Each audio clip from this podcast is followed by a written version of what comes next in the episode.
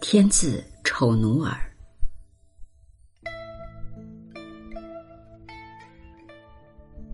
窗前谁种芭蕉树？阴满中庭，阴满中庭。夜夜心心，书卷有余清。伤心枕上三更雨，点滴临饮，点滴临饮。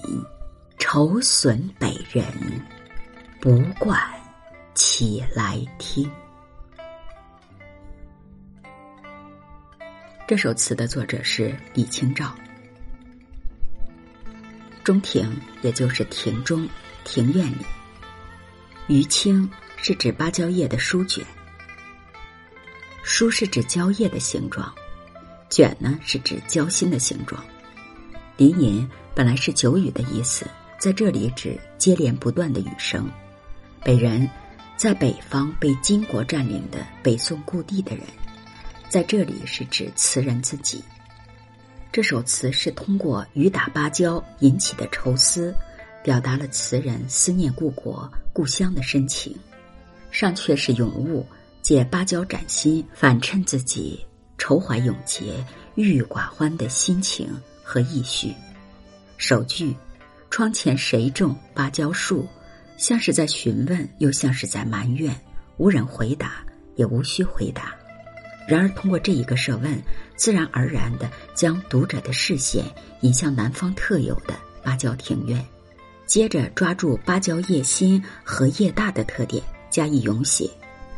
叶心是卷的，一叶一叶、一层一层，不断的向外舒展，扩大的蕉叶像巨掌，像绿扇，一张张、一面面伸向空间，布满庭院，散发着清秀，点缀着南国的夏秋。第二句“阴满中庭”形象而逼真的描绘出这一景象。第三句是重复上句，再用一个“阴满中庭”进行吟咏，使人如临庭前，如立窗下，深受绿叶的遮蔽，进而注视到蕉叶的书卷。夜夜心心，舒展有余清。这两句是寄情于物，寓情于景。夜夜与心心这两对叠字的连用。一方面从听觉方面形成应接不暇之感，另一个方面是从视觉印象方面向人展示蕉叶不断舒展的动态，而蕉心长卷犹如愁情无限，嫩黄浅绿的蕉心中紧裹着绵绵不尽的情思。下阙是写夜景，伤心枕上三更雨，本来就夜深不寐，苦不堪言。可偏偏三更头上又吹来一阵寒风，落下三两滴疏雨。隔窗知夜雨，芭蕉先有声。那点滴淋淋的雨滴打在芭蕉上，像是打在自己备受创伤的心上。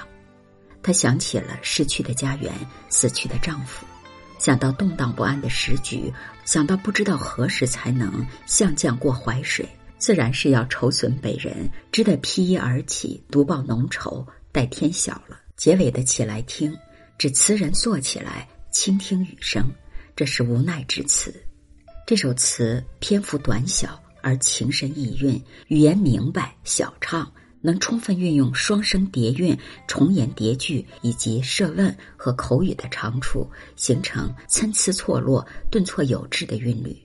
同时呢，又能抓住芭蕉的形象特征。采用集景抒情、寓情于物、触景生情、寓情于景的写作手法，抒发国破家亡之后难掩的伤痛，用笔轻灵而感情凝重，体现出了树欲词的特点。